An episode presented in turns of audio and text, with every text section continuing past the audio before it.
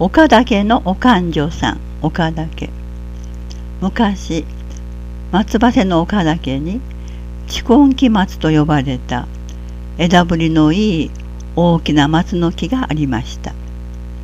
ここを住みかにしていたお勘定という女狐がおりました。お勘定は女王と言われるだけあってその姿は美しく毛並みもきれいでこの葉をちょいと頭に乗せて化ける様はさすが見事だったそうです。蓄音機松の一方に長く伸びた枝はお勘定の思い通りにその枝の向きが変えられるということからおかんの松とも呼ばれておりましたその頃遠野ヶ原に徳兵衛という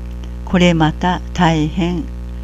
化け方の上手なお狐がおりました。お勘定はその徳兵衛狐と友達になりたいのですがなかなか思いが叶えられないので次第に気持ちが荒くなり食べ物が欲しいとか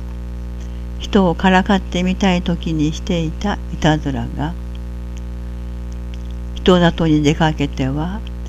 田畑を荒らしたり鶏や卵を盗むようになりその悪さぶりには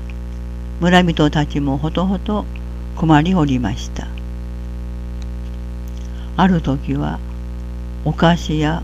おもちゃを見せびらかしては小さい子供を山の中に誘い入れ子供を探しに来た親や若者を